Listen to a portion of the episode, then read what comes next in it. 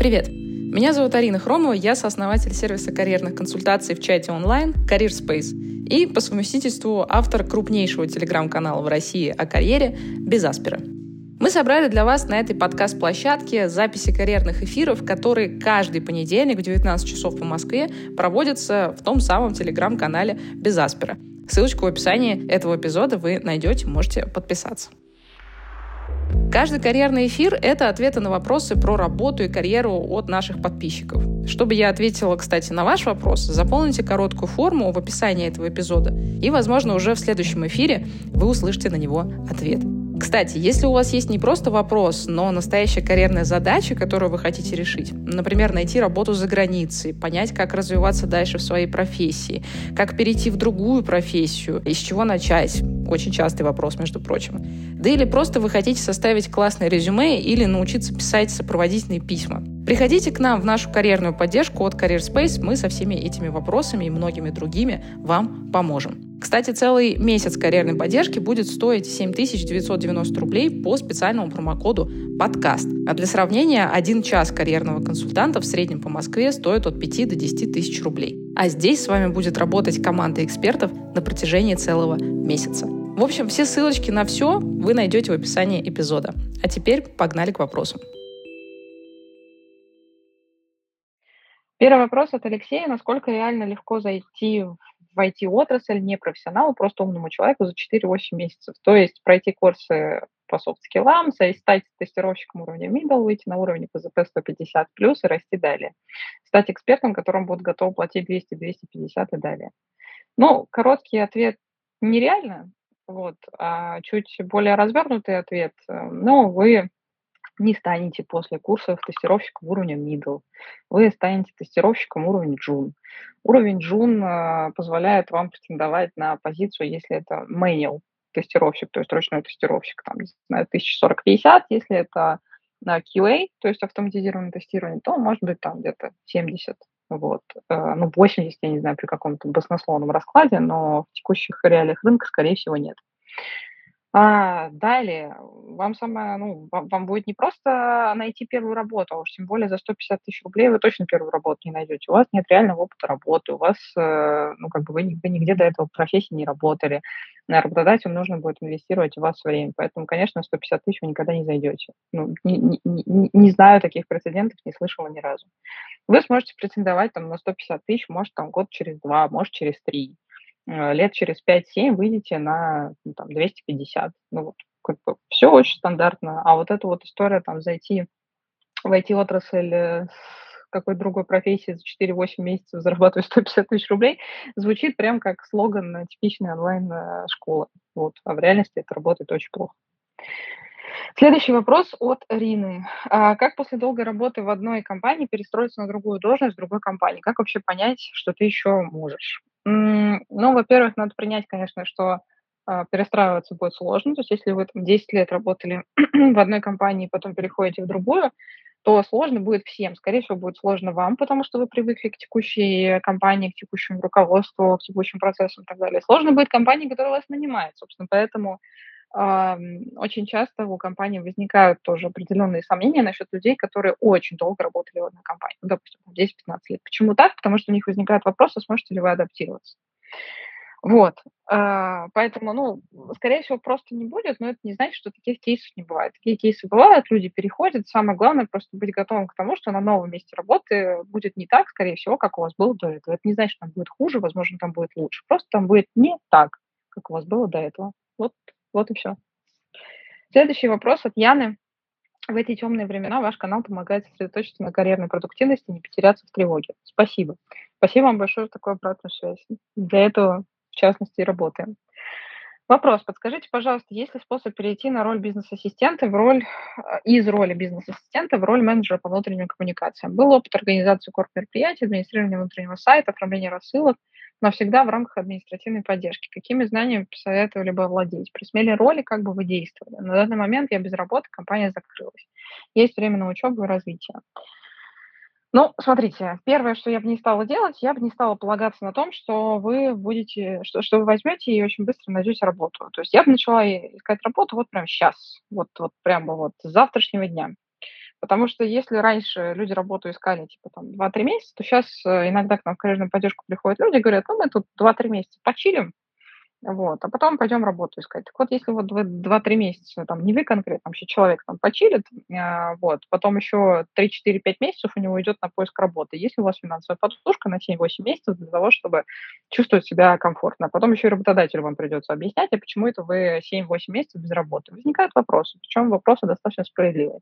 Поэтому первое, время на учебу, на развитие, все замечательно, но если у вас нет финансовой подушки на ближайший год, то я прямо сейчас озаботилась тем, чтобы найти себе работу.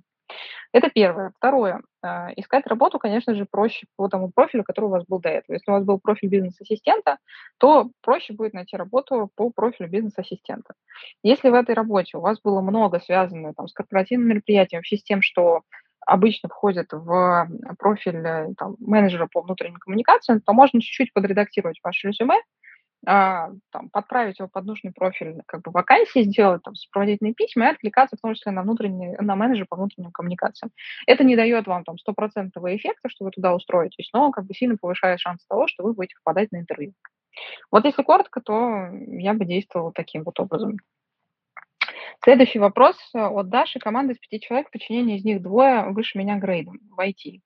А, обещали два месяца назад повышение, все никак. Проект сложный и важный бизнесу. Достаточно ли просто передать все процессы как есть уволиться или некрасиво бросать проект не закончив? Срок разработки 6 месяцев. Ну, сильно зависит от того, в каких вы отношениях с своим руководством, как руководство там относилось к вам в целом до этой сложной ситуации, в которой мы сейчас все дружно оказались, насколько вам важны отношения с руководством и так далее. Я всегда советую уходить э, максимально хорошо, потому что никогда не знаешь, как, э, как аукнется.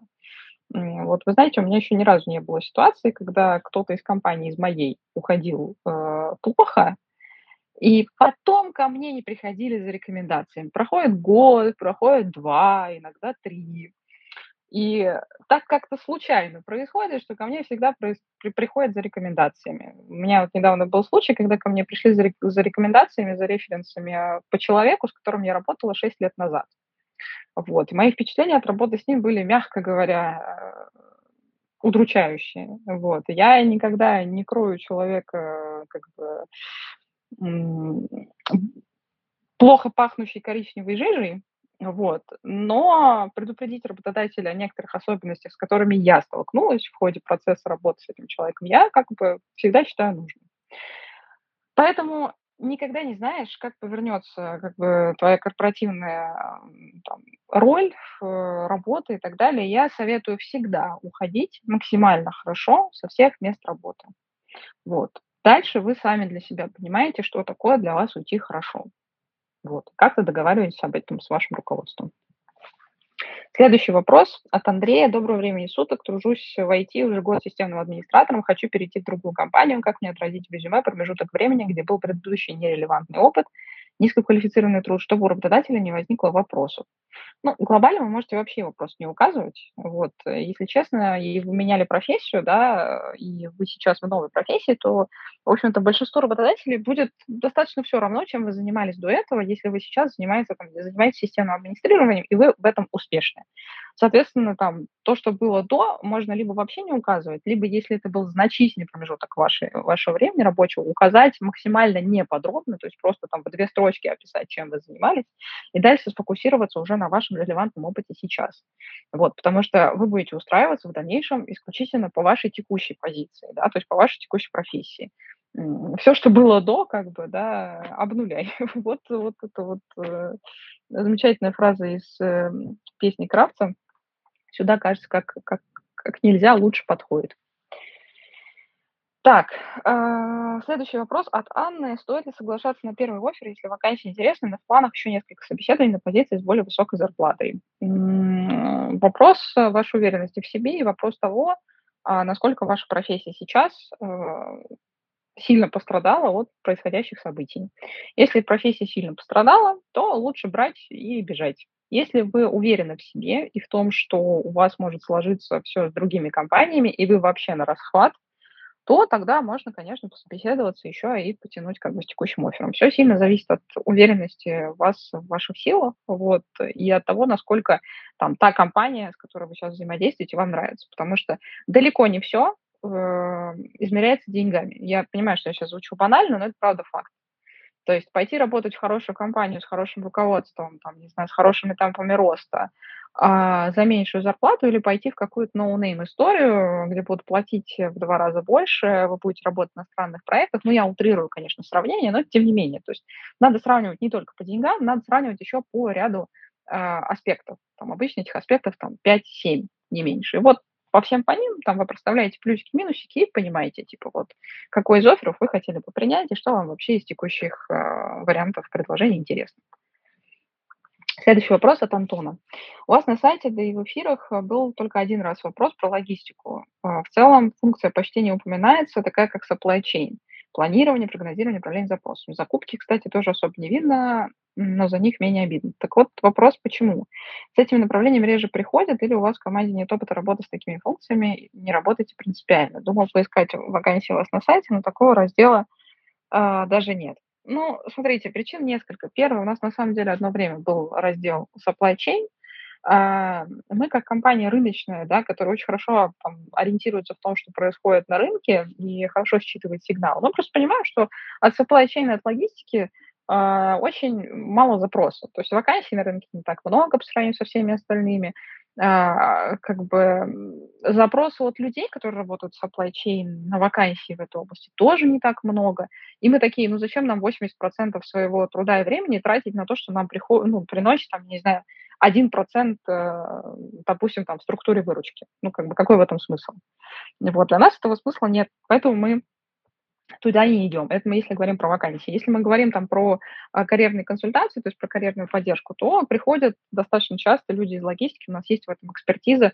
А, мы помогаем чаще всего в смене профессии на самом деле. То есть очень много людей из логистики приходят для того, чтобы сменить профессию. Ну и дальше мы смотрим, можем мы помочь или не можем. Вот, иногда бывают такие запросы, типа, что, ну, мы понимаем, что мы не можем помочь. Вот, мы говорим, ну, извините, кажется, что наша там, взаимодействие не будет очень продуктивным. Вот поэтому с логистикой мы работаем, но только в разрезе карьерных консультаций с вакансиями я постаралась объяснить, почему для нас это не, очень важная история. А следующий вопрос от Марии. Месяц назад планировал увольнение из-за чрезмерной нагрузки низкой заработной платы. Был офер на руках. Нынешний работодатель отговорил от увольнения, пообещав выплату премии, повышение заработной платы и снижение нагрузки. Причем обещание должно было быть исполнено АСАП согласно достигнутым договоренностям. Спустя месяц ни одно из обещаний не реализовано, на вопрос о премии руководитель регулярно сливается, просит подождать еще пару недель, оправдывается тем, что ситуация в мире и компании трудная. Стоит ли продолжать коммуникацию по этому вопросу? Если да, то в какой лучшей форме, чтобы это было эффективно? Либо это показатель отношения работодателя к сотруднику, и нужно делать выводы и искать уже новое место работы. Ну, если глобально, то кажется, что это больше на вторую ситуацию. Похоже, когда надо делать выводы, и искать какое-то новое место работы. Потому что, ну, если вы сталкиваетесь сейчас с таким отношением там, к договоренностям, которого, которых вы достигли, ну, о чем можно вести разговор дальше? То есть если человек там ссылается на ну, понятно, что это объективная реальность, но зачем тогда надо было обещать это месяц назад, да? То есть тогда бы ты месяц назад не обещал. Ну, очевидно, он это сделал, потому что ему было выгодно, да, ему тоже там невыгодно искать э, вам замену очень быстро. Он хотел, скорее всего, вас как-то там в текущей истории, ну, поддержать в компании, вот, э, ну, на мой взгляд, вот. Соответственно, тут ваше, ну, как бы ваше желание и там ваши мысли, да, я ни на чем не настаиваю, но со стороны это кажется, что история про какую-то ну, корпоративную практику, исходящую от руководства, что, наверное, не очень хорошо, если это не в вашей системе ценностей. Вот, и вряд ли что-то поменяется. Следующий вопрос от Ирины.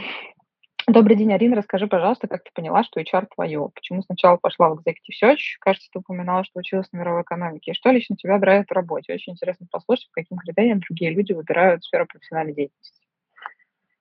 Ну, моя история как бы Э, ну, достаточно банально и, может быть, в какой-то степени там одновременно необычно. Ну, общем, было очень так понятно, на мой взгляд. То есть, там, я заканчивала второй курс э, вышки, действительно, факультета мировой экономики, мировой политики. У меня было направление международные отношения, у меня было два иностранных языка, английский и итальянский.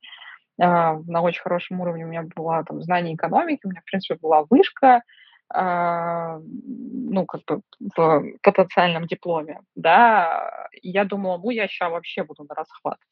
Вот. И я, как классический человек там, с направления Мирек Мерпола, пошла куда? Ну, в консалтинг, конечно же. Там большая тройка, большая четверка на тот момент. И после так, ну, почти трех десятках отказов, то есть я поняла, что я вообще-то нафиг никому не нужна.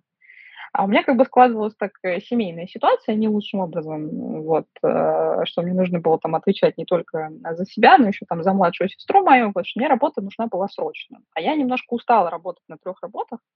Я тогда как бы тоже там первый-второй курс подрабатывала, ну, не по профессии, очевидно, что там где-то что-то там курьером там каким-то, не знаю, там, репетитором, еще кем-то, и все это в одно время, вот, чтобы как там концы с концами сводить. Вот. Э, и тут я поняла, что на нормальную работу меня что-то не особо хотят брать. Ну, может, потому что там я еще молоденькая была совсем. Вот, им там нужны были люди постарше. Там, где-то у меня просто тупо знаний не хватало еще что-то. И на тот момент мне просто знакомый сказал, слушай, вот тут э, как бы компания такая на рынок выходит, это вроде как консалтинг, но вроде как нет. Я типа сам до конца не понимаю, чем они занимаются, но вот типа сходи. Вот, я зашла на сайт Spencer Stewart на тот момент, это там моя первая такая официальная большая работа, как я попала в Executive Search, собственно. Э, нифига не поняла, чем они занимаются вообще. Вот. Нашла там контакт э, генерального директора, написала письмо э, на почту, что типа, блин, вы такие классные, э, типа, хочу у вас работать. Вот, повторюсь, что я вообще не понимала, чем компания занимается глобально. Вот такой вот уровень у меня был э, без кругозора на тот момент. И каким-то, какой-то нелепой чередой случайностей абсолютно я прошла сначала одно интервью, потом я сделала тестовое, потом я сделала кейс, потом я прошла еще одно интервью, потом еще одно интервью. На последнем интервью я упала, вот, я зацепилась за порог входа как бы и распласталась перед партнером, поэтому у меня было четкое ощущение, что меня взяли в компанию просто поржать. Вот, потому что как бы, все говорило о том, что я не должна была начать свою карьеру в Executive Search уж точно.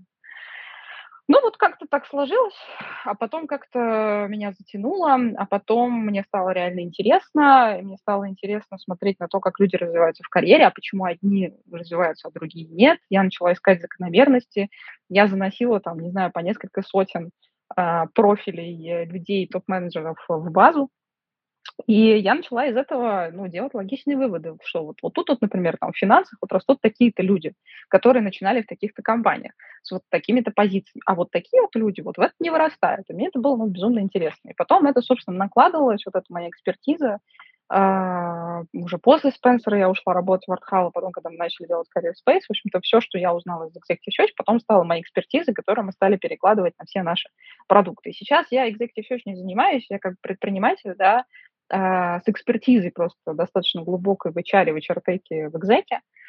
А, и в моей текущей работе меня там драйвит э, независимость очень во многом, потому что я сильно не корпоративный человек, мой характер абсолютно не корпоративный, у меня очень плохо получается держать язык за зубами тогда, когда это надо делать, в корпоративной карьере это необходимо. Вот, поэтому меня сильно драйвит свобода, меня сильно драйвит возможность сделать все, что я хочу в моей компании, как я хочу, вот, нанимать того, кого я хочу, и не нанимать того, кого я не хочу, выстраивать э, свою жизнь так, как хочется мне, как бы, и планировать свою жизнь, если в нашей стране вообще хоть можно что-то планировать, так, как хочется мне. Вот такой вот небольшой экскурс э, в то, как я пришла в Executive Search и вышла из него. Следующий вопрос от Глеба. Насколько местная магистратура в Европе, Канаде, Австралии облегчает там поиск работы? Получится тогда быть на одном уровне с местными по оформлению? Ну, смотрите, мне кажется, что по оформлению, наверное, получится. То есть вообще один из вариантов переезда за рубеж, он, собственно, так и называется. Вариант переезда через магистратуру, то есть через обучение. Вы переезжаете поступать в магистратуру, а учитесь там в магистратуре. Очень хорошо бы вам знать второй язык страны, в которую вы переезжаете. Ну, в Германии там немецкий, во Франции французский, там в Италии в итальянский и так далее и тому подобное. Соответственно, вы там два года проводите, и после этого начинаете там со стажерских, жуновских позиций искать э, работу. Вот. Есть рынки для этого более подходящие или есть рынки менее подходящие для этого. Менее подходящие рынки, на мой взгляд, это все рынки, связанные с Южной Европой, а, там, Испания, Португалия, Италия, где, в принципе, не очень хорошая ситуация с а, работой, особенно для молодых, вот, и особенно, наверное, для приезжих. Есть те страны, где с этим попроще, там, не знаю, Германия, Франция, Нидерланды, есть какие-то программы и так далее. То есть в целом, да, это уравновешивает, формально. Просто надо понимать, что вы всегда будете на ступеньку ниже, потому что вы не native, да. Вы не говорите там идеально на языке страны, в которой вы пребываете, вы были вне контекста культурного и социального последние там 20 фигом лет, в котором росли эти люди. Поэтому, конечно, у вас всегда все равно будет, ну, понимание рынка намного меньше. Но благодаря магистратуре вы абсолютно точно можете сократить этот гэп, и вы можете а, претендовать на поиск работы за рубежом. Это да. Следующий вопрос от Александра. Добрый день, Арина, спасибо за полезный канал. Пожалуйста, рада, что читаете. Я работаю продукт-менеджером в Оттехе на небольшом направлении в крупной компании. В своем развитии карьеры на несколько лет вперед вижу себя топ-менеджером, отвечающим за стратегическое развитие компании.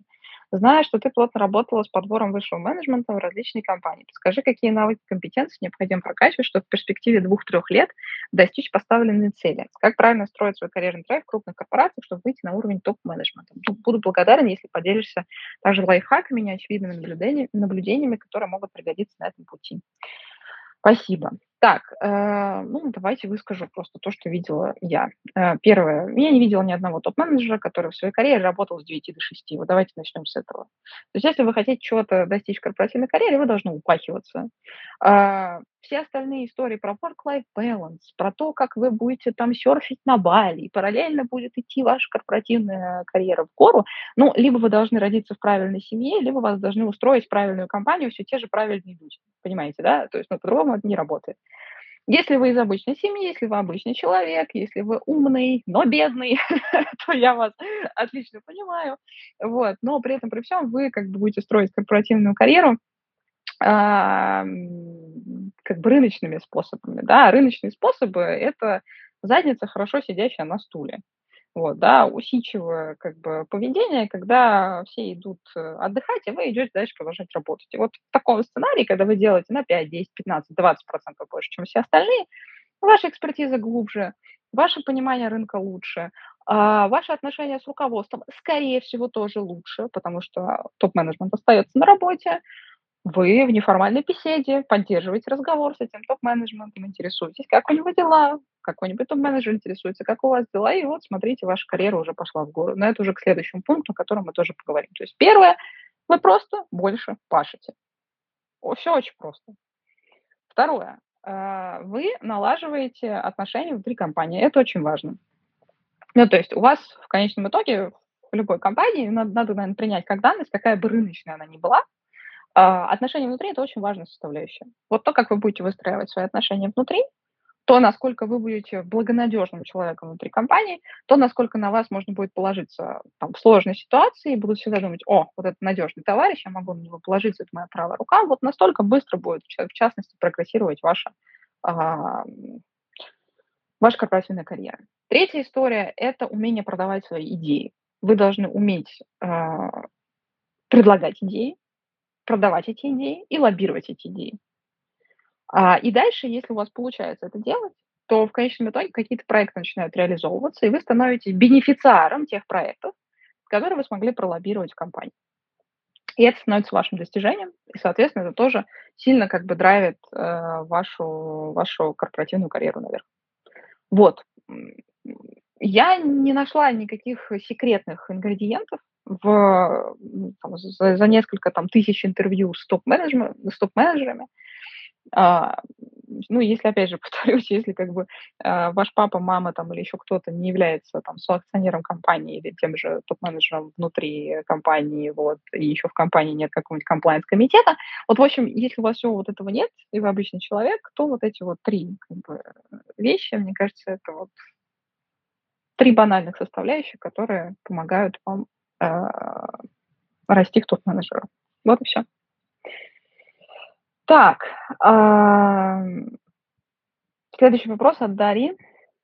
Добрый день. В ноябре 2021 года я устроилась на работу на позицию младшего бренд-менеджера. Я уходила с позиции проект-менеджера проекта запуска новых продуктов FMCG уровня middle. Понимаю, что нужно подкачать именно маркетинговые скиллы. А, прошло 8 месяцев, я уже достаточно уверенно чувствую себя в новой роли. Посоветуйте, пожалуйста, когда и в каком формате стоит разводить, заводить разговор о перспективах роста.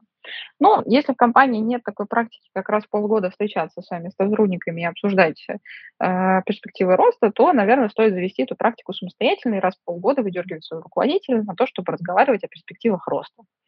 Э, напомню, что, ну, наверное, говорить за прошедшие заслуги– это не самая выигрышная стратегия. То есть обычно вы встречаетесь с своим будущим работодателем для того, чтобы поговорить о том, что вам еще нужно сделать для того, чтобы занять позицию N, для того, чтобы заработать денег N, для того, что там что-то, что-то N.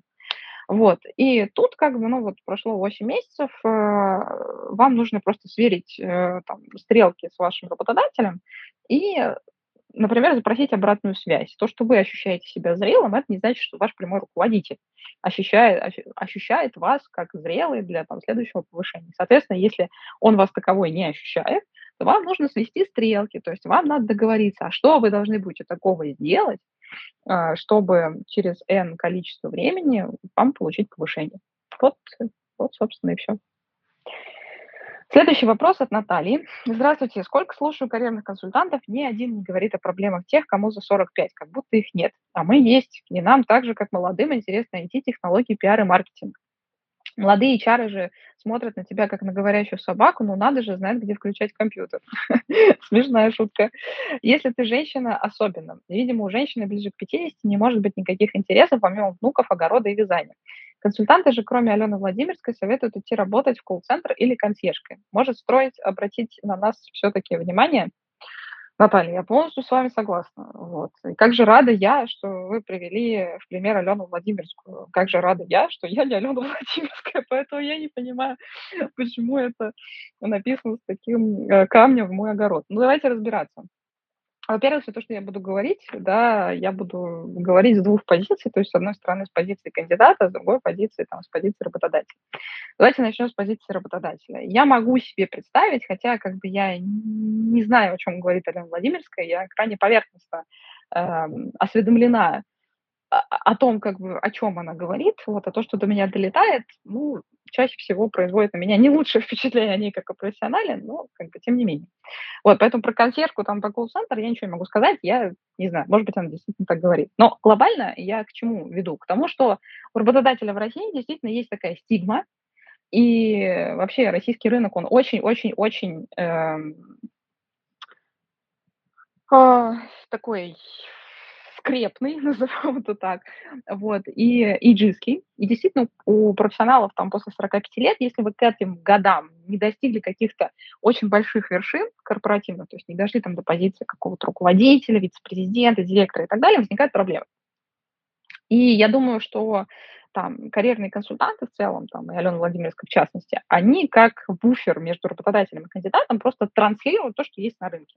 А транслируют они следующее – работодатели в России, особенно чисто российские компании, они те еще иджисты. И мы ничего с этим поделать не можем. Ну, что мы можем с этим сделать?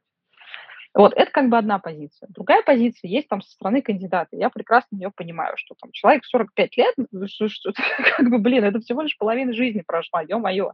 Там люди с текущим э, продолжительностью жизни там живут до 90 лет. Да что, остаток жизни там все, можно к кладбищу, что ли, готовиться? Ну, конечно, нет. Вот, и я понимаю, что это обидно а, такое слышать. Но как бы российский рынок э, диктует вот такие правила. Что можно сделать для того, чтобы с вами считались? Ну, первое, если вам еще нет 45, то где-то лет так в 30-35, да, вот так сильно-сильно загодя, стоит позаботиться о том, если вы остаетесь в России, чтобы помимо вашей корпоративной карьеры у вас было что-то еще, что генерит вам либо пассивный какой-то доход, либо там, не знаю, активный доход, там вы что-то делаете, какой-то там предпринимательский у вас есть, там бизнес свой, еще что-то. Вот, а, потому что, ну, к 45 годам, если вы вот не достигнете вершин уровня вице-президента, могут начаться серьезные проблемы. Это вот тезис ноль. Тезис номер один. Если мы все-таки с вами в точке, когда вам уже 45 лет или там более 45 лет, и вы испытываете сложности с поиском работы, а, нужно просто понимать, что нельзя сказать, что нереально найти работу в этом возрасте. Просто вам придется приложить в несколько раз больше усилий, чем это приходится делать кандидату в 25, 30, 35, 40, ну, в общем, вот, до этой заветной цифры в 45 лет. То есть я не согласна с тем, что это абсолютно нереально, но это точно будет сложнее. Третья история. Вам нужно быть сильно бодрее, чем все остальные кандидаты. То есть, чтобы даже, не знаю, там, никто не мог подумать вообще, что вам 45 лет.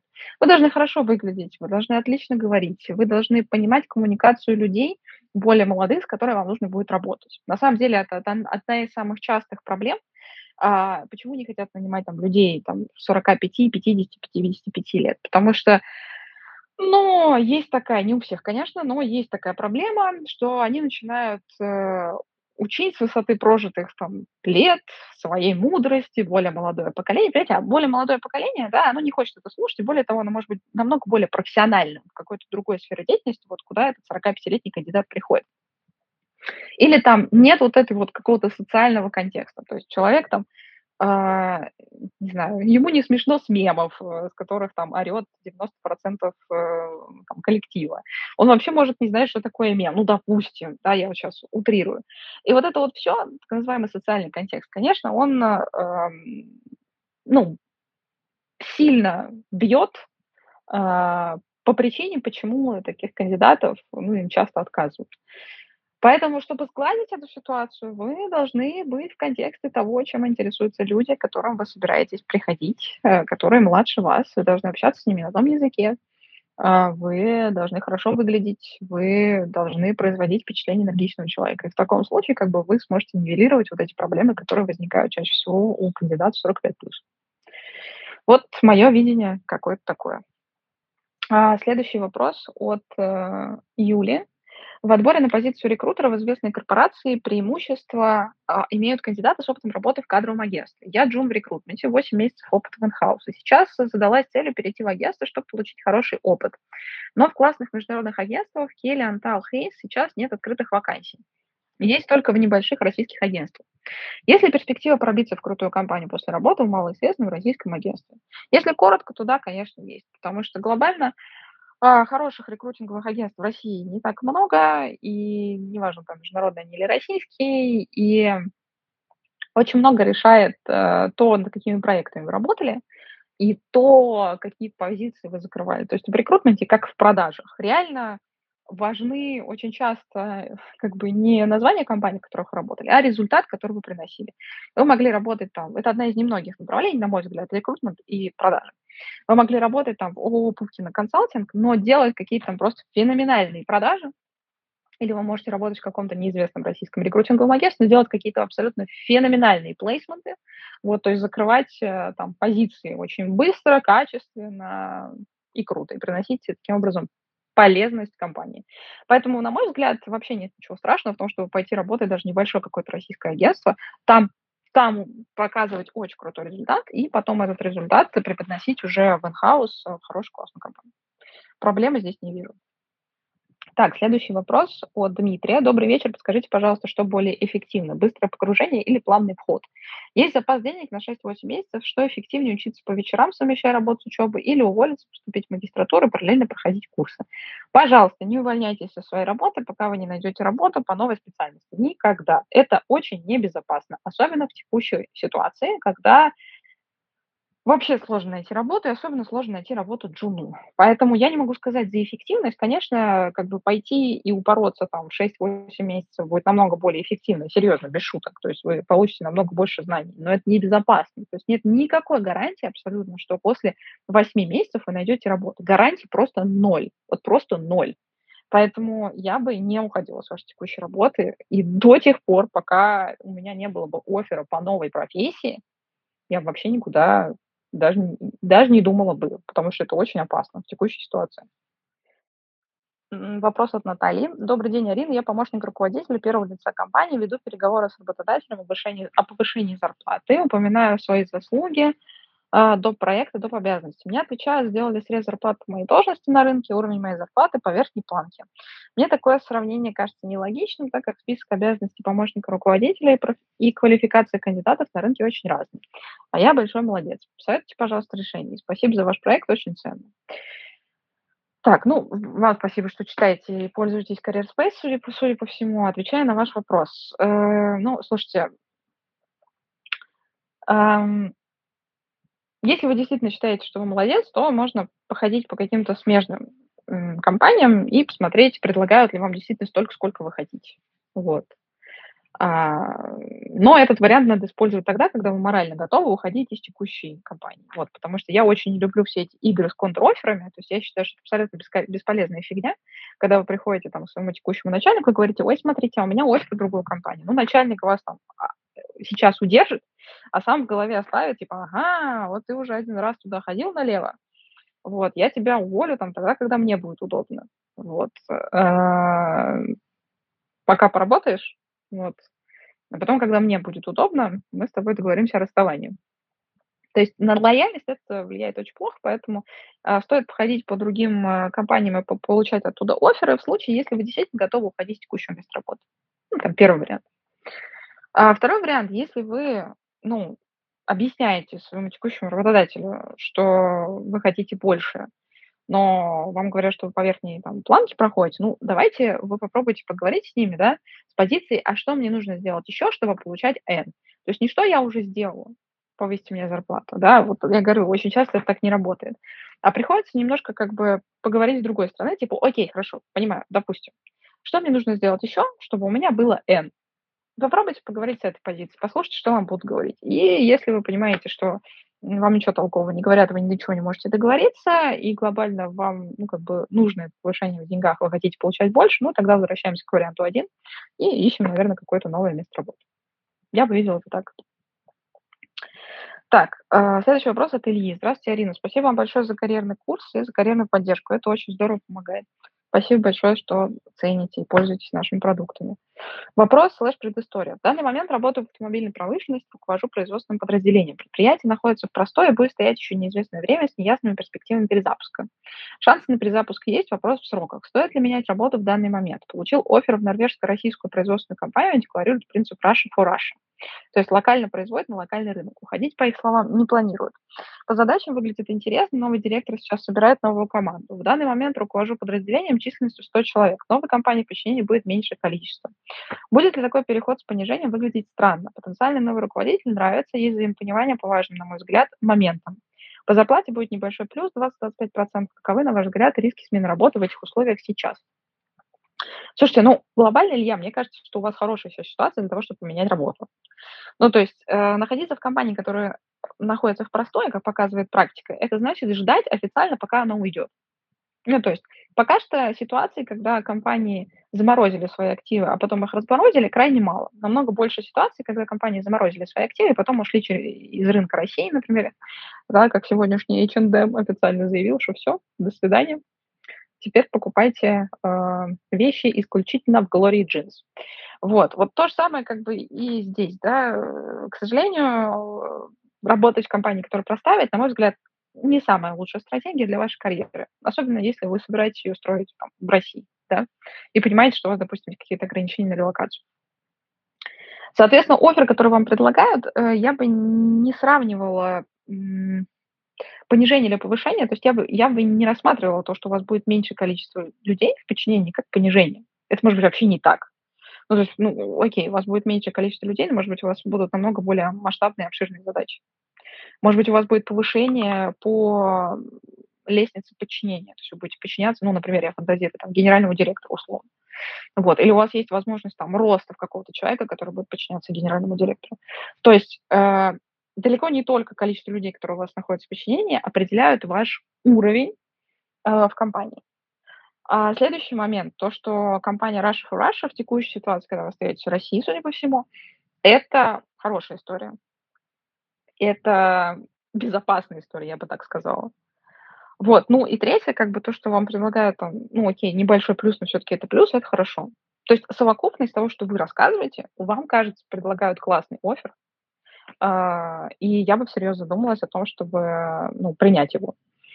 Потому что, мне кажется, лучше развиваться в компании, которая что-то делает, развивается, чем находиться сейчас в компании, которая простаивает, которая, ну, может уйти с рынка, и вероятность этого достаточно велика.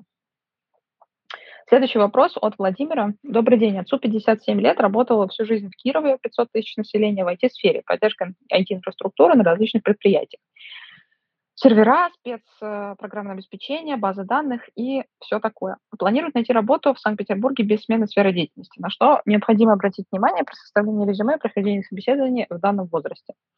А, ну, я думаю, что обратить внимание нужно вот примерно на то же, на что я уже отвечала там в вопросе Натальи, кажется.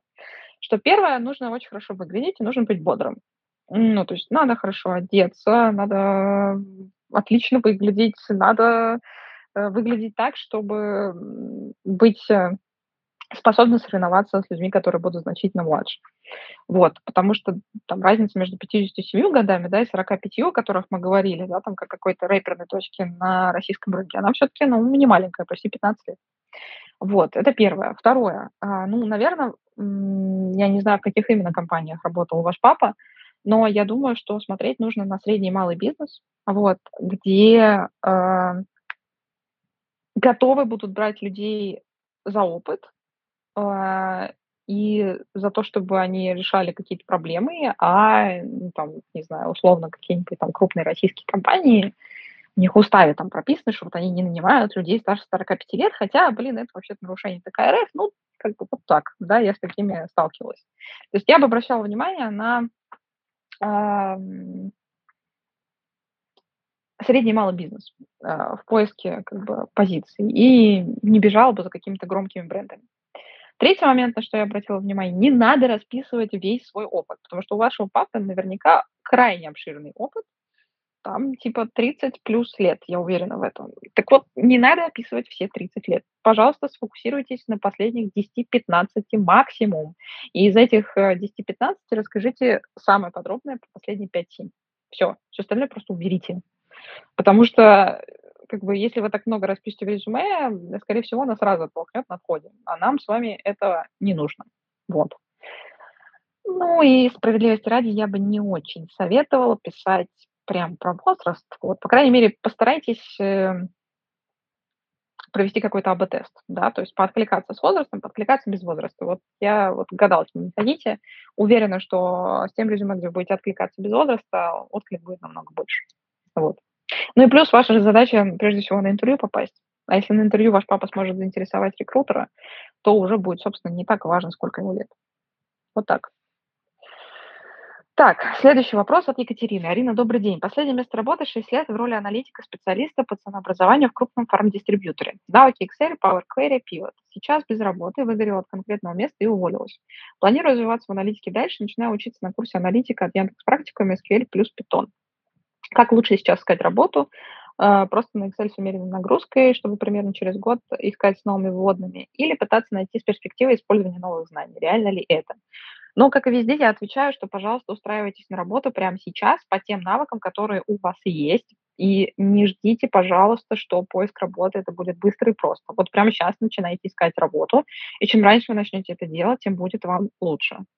Это первое. Второе. Э, параллельно, когда вы устроитесь на новую работу, э, продолжайте, не бросайте заниматься тем обучением, которое у вас есть, чтобы для этого, чтобы с этими новыми знаниями через какое-то количество времени, через год или через два перейти и устроиться там на дата-аналитика или там на, на кого-то еще связанного с аналитикой уже с новыми знаниями.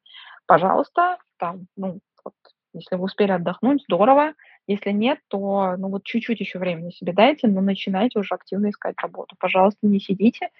Э, ну, это просто сейчас не самая лучшая стратегия. Я реально переживаю за всех, кто попадает к нам в карьерную поддержку, и кто говорит, что типа, ну вот я сейчас там отдохну три месяца. Я говорю, ну, господи, ну, пожалуйста, ну, не надо так делать, ну, пожалуйста, ну, послушайте вы меня.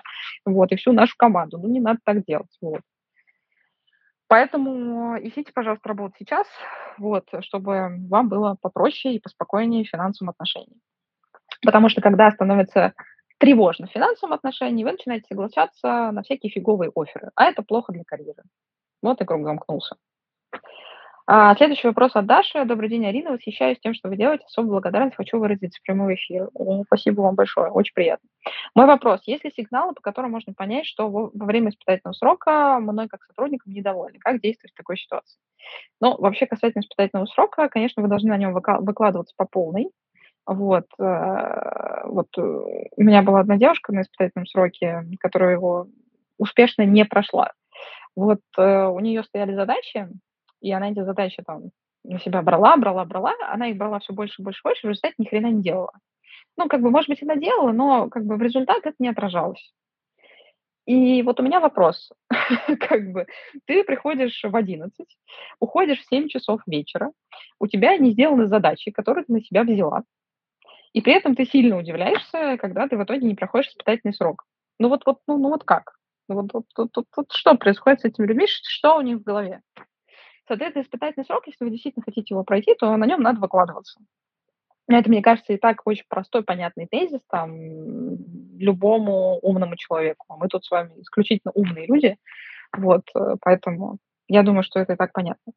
Следующий момент. Э, у испытательного срока должны быть KPI. То есть по-хорошему вам надо с вашим руководством договориться, что вы будете считать успешным прохождением вашего испытательного срока.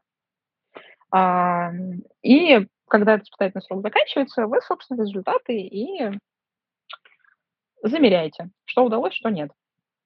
А, третье. Какие-то косвенные, там, не знаю, истории про то, что вами недовольны в испытательном сроке, ну, вам дают обратную связь по вашей работе, что ваша работа недовольна. Но кажется, что это не косвенный признак, а уже прямой. А насчет косвенных, я не знаю, мне кажется, тут можно далеко улететь в какие-то мнительные оценки. Вот, мы с вами наверняка так и не узнаем, довольны вами или нет. Поэтому я бы а, ну, опиралась на какие-то прямые доказательства того, хорошо вы справляетесь или не очень. Вот. И, собственно, если вы в чем-то сомневаетесь, запросите обратную связь да, у вашего руководителя и спросите, как бы, есть ли что-то, на что надо обратить особое внимание. Вот и все. Так, э, следующий вопрос от Ксении. Здравствуйте, Арина. Большое спасибо вам и вашим коллегам за то, что вы делаете. Даже если не ищешь работу, просто интересно и вдохновляюще вас читать, вас читать и слушать. Проходила ваш курс карьерный курс 2.0 действительно четко и по полочкам все разложили. Начертила себе карьерную карту, куда можно двигаться. Блин, это очень круто. Спасибо вам большое за такую обратную связь. Мы вот стараемся ради, ради такой обратной связи. Так, э, проблема в том, что мне уже 42, хотя внешне не скажешь. Последние 6 лет я работаю на госслужбе, пресс-секретарем председателя регионального парламента. А двинуться хочется в сторону IT и абстрактного бизнеса, где реальные задачи и активная команда. По образованию я специалист по связи с общественностью, еще кандидат социальных наук, есть опыт работы в коммуникационном агентстве. Там занималась пиар-сопровождением организации, было два проекта, организовывала пресс-туры, работала со СМИ, придумывала благотворительные проекты. Прошла курс SMM, на госслужбе с творчеством не развернуться. Уже пару раз слышала от вас совет, если вы в возрасте пробуйте что-то свое открыть, заработать столько же, сколько в офисе. Подумала, что я могу рисовать картины. Теперь в раздумьях, остаться на госслужбе, рисовать или искать интересную работу. Конечно, хотелось бы работать так, чтобы видеть результат, креативить и быть в команде. Засыпать смысле, как бы лучше это сделать и быть полезным. Вопрос, насколько это реально. А, слушайте, ну, смотрите, тут как бы вопрос, на мой взгляд, э, прикладывания а, усилий, да, то есть вы можете приложить усилия а, к корпоративной карьере, вложить в нее много сил, там, денег, стараний и так далее, и она будет кормить вас какое-то количество времени. Ну, там, допустим, до условных 50. Дальше все равно чаще всего возникнут проблемы. Одновременно с этим вы можете те же силы вложить во что-то маленькое свое, что, будет, что может кормить вас практически бесконечно. И это могут быть не только картины, да, вы можете там, не знаю, вдруг мы, ну, я фантазирую, вдруг вы научитесь не столько картины рисовать, но и, но и NFT, например. Ну, я так, я, я фантазирую, шучу. Вот, но тем не менее, то есть э, можно там ваши силы, да, преобразовать во что-то, что будет вас кормить намного дольше, чем корпоративная карьера. Я сейчас скажу фразу, которую, может быть, я не должна говорить, а с учетом того, что мы здесь все собрались поговорить о карьере. Но корпоративная карьера – это, на мой взгляд, очень э, шаткая конструкция с очень понятными ограничениями конкретно на российском рынке. То есть если там на рынке Штатов вы можете работать до 70, до 80 лет, например, там, генеральному директору международной консалтинговой компании, в которой я начинала свой карьерный путь, сейчас там 75, что ли, лет, и он продолжает быть генеральным директором. Внимание, вопрос, какое количество генеральных директоров э, возрастом 75 лет э, у нас в России? Ну, я думаю, что ноль. Вот. Ну, может быть, один. Он же является, скорее всего, и собственником, да, вот, это важно. А тут как бы это наемный SEO, Соответственно, вот вы можете эти силы либо в одно вложить, либо в другое. И вот тут надо сидеть и думать, во что вы готовы эти силы вкладывать. Вот если бы я была на вашем месте, я бы вкладывала во что-то свое. Но это не объективная оценка, наверное, да, потому что мне, в принципе, предпринимательская как бы жизнь, она намного ближе. Вот. Я осознанно уходила из корпоративной карьеры. Следующий вопрос от Никиты. Здравствуйте. Скажите, как правильно развиваться начинающему СЛЗУ в Москве? Образование, финансовый университет при правительстве РФ, международные экономические отношения. Есть опыт в Executive Search и рекламе, креативный копирайтинг. На что ориентироваться при выборе направления, сферы и как понять, клиентская база в какой индустрии будет универсально релевантна, полезна при смене работодателя? Спасибо. Слушайте, но мне кажется, что, во-первых, 100%, конечно, надо идти, ну, я сейчас очевидную вещь скажу, но надо идти в B2B продажи, да, вот, э, потому что это, ну, считается такая элита продаж, там большие контракты э, и, ну, соответственно, долгий цикл сделки. И вы познаете все нюансы взаимоотношения с клиентом на этапе вот этой длинной сделки. Следующее, мне кажется, что вообще идти надо, конечно, в IT, и в IT на какие-то SaaS-решения, а, вот, э, потому что SaaS – это то, что ты один раз заводишь в компанию, и оно постоянно компании генерит прибыль. Вот. А, соответственно, это очень легко измеримо для сейлза, и его ценность, как бы, вот она продолжает приносить постоянно деньги компании. И с точки зрения, ну, мне кажется, собственного самоощущения, а, это очень круто, потому что сейлзы, они должны верить в то, что они продают. И мне кажется, когда ты продаешь SaaS, потом ты видишь, что компания этим SaaS пользуется, тебя это вдохновляет продавать еще, еще, еще, еще. Потому что продавец не может продавать нормально, если он не верит в тот продукт, который он продает.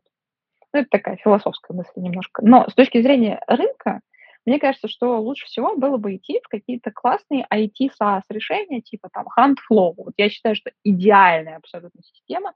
Михаил Танский просто, я вот считаю, это боженька и батенька российского HR-тека который сейчас выводит HuntFlow на международный рынок, господи, вот есть, есть люди на этом рынке, которые прекрасны. Вот это Михаил Танский.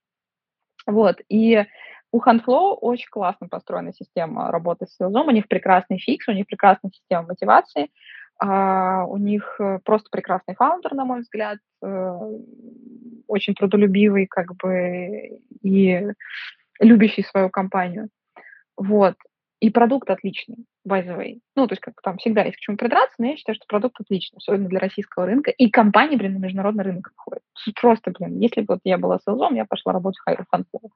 Или там какой-нибудь Mindbox, да, не знаю, живы они или нет, но вроде живы. У них э, другая прикольная штука, они там селзам, Uh, у них вообще у всех в компаниях абсолютно прозрачные зарплатные вилки, все знают, сколько зарабатывают другие люди и за что они зарабатывают такие деньги. Это тоже SaaS, очень прикольный SaaS, и клиентам сильно помогающий там драйвить их э, маркетинговые какие-то э, штуки. Вот. То есть я бы, конечно, выбирала SaaS и шла бы продавать его. Вот. Просуммировала. а дальше надо как бы отталкиваться ну, от, от индустрии, которая вам интересна, там, от фаундеров, не знаю, от там, продукта чуть более глубокого. Так, э, у нас осталось не так много времени, и я еще успею разобрать, наверное, несколько вопросов. Так, э, вопрос от... Э, давайте от Анастасии. Что стоит писать в резюме джуниор фронтенд разработчику и как правильно написать сопроводительное письмо джуниор фронтенд разработчику? Неважно, как бы фронтенд разработчик это или просто разработчик, или еще что-то. Важно, что делать. Важно читать вакансию, на которую вы подаете. И важно сопроводительное письмо делать в соответствии с вакансией, на которую вы подаетесь. Не надо писать, что вы э, PHP-разработчик, ну, мы сейчас не про фронтенд, мы сейчас просто про разработку, да, не надо писать, что вы PHP-разработчик, если вы подаетесь на Node.js разработчика. Всем пофигу, что вы умеете PHP. Вот у человека есть конкретный стек, он ищет по конкретному стеку. Так вот, э, либо пишите, какие проекты вы сделали на этом стеке, либо не подавайтесь на эту позицию, если у вас нет этого языка программирования. Вот это относится абсолютно ко всем разработчикам. Когда мы искали разработчиков себе, мы с э, Ярославом просто ну, готовы были выйти на Луну. Ты, там, не знаю, черным выделяешь, что тебе нужен там человек на ноде, на Node.js, вот, пожалуйста, тебе откликаются 25 PHP-разработчиков. Думаешь, да что я в этой жизни делаю не так вообще? За что мне это все? Поэтому, когда вы откликаетесь, э, смотрите в вакансии ключевые слова, смотрите стек и описывайте проекты, которые вы писали на этом стеке. Вообще вычленяйте самое важное, что есть в вакансии, пишите сопроводительное письмо и переделайте свое резюме согласно этому стеку, и будет вам счастье. Вот, зуб даю. Следующий вопрос, еще несколько успеваем, да? Добрый день, спасибо за эфир, много нового узнаю из них. Пожалуйста. Вопрос такой. Нормально ли ссылаться на инфляцию при обсуждении оффера в Европе? Контекст. Опыта в сфере особо нет, позиция entry level, но все равно есть ощущение, что недооценили мои навыки и предложили, и предложили ЗП самую низкую по, вилку, по вилке или даже ниже рынка, если учитывать текущую инфляцию. Приемлемо ли торговаться в любом случае? О, в таком случае. Слушайте, ну, европейский рынок – это рынок, где, в принципе, а, торговаться можно обо всем и нужно обо всем торговаться. А, просто нужно, да, там, уровень наглости тоже немножко соизмерять э, с тем, насколько вам важен или не важен тот офер, а, на который вы подаетесь. Кстати, в новом курсе про релокацию, про который я уже несколько раз говорила, у нас как раз-таки там будет тоже отдельная тема про деньги, как они говорить на европейском рынке, что говорить, что не говорить, о чем торговаться и так далее. То есть, скорее всего, от вас даже ждут, что вы немножко поторгуетесь. Вот. Но я думаю, что инфляция не лучший аргумент для того, чтобы ну, отталкиваться от, э, от инфляции. Ну, то есть отталкиваются обычно там от скиллов, не знаю, там, но в крайнем случае от в крайнем случае, в Европе есть такая практика, можно там сходить на глаз Дора, посмотреть, сколько в среднем там получают люди на той же позиции, что и вы. То есть в России так делать ну, не пойдет, это так не работает, в Европе это работает иногда. Вот, что типа, вот я посмотрел, там примерно такая-то, такая-то, может быть, мы чуть-чуть там поднимем вилку, вот мне там про-та-та, ля-ля-ля, ну вот, стандартная история. Либо если у вас, например, в офере прописаны какие-то еще дополнительные плюшки, я не знаю, бонусы, если, может, если это стартап, какой-то опцион, ДМС, там, не знаю, еще что-то. Вот здесь можно торговаться. То есть, э, там, если там что-то платно, договариваться на бесплатно или с большей скидкой. Там, говорить о компенсации проезда, условно. То есть еще чем. То есть добираясь какими-то социальными штуками, на которые вы можете торговаться. Вот. То есть суммируя, торговаться можно, торговаться даже нужно, просто аргумент с инфляцией мне не очень нравится. Вот. Я бы отталкивалась от скиллов и отталкивалась на крайний случай от каких-то вилок, которые есть на этой же позиции, а, по как бы другим компаниям. Вот. Но в целом, как бы, возможно, если вы все-таки не сможете с ними торговаться, есть смысл принять этот офер, если для вас релокация в Европу сейчас это цель номер один. Чуть-чуть работайте, потерпите, получите опыт на новом месте в Европе, и потом уже сможете торговаться намного более увереннее и намного более уверенно и претендовать на большие деньги. А, с вами была я, как всегда, Арина Хромова, сооснователь сервиса Career Space. А, хорошего вам вечера и хорошей продуктивной недели. Пока-пока.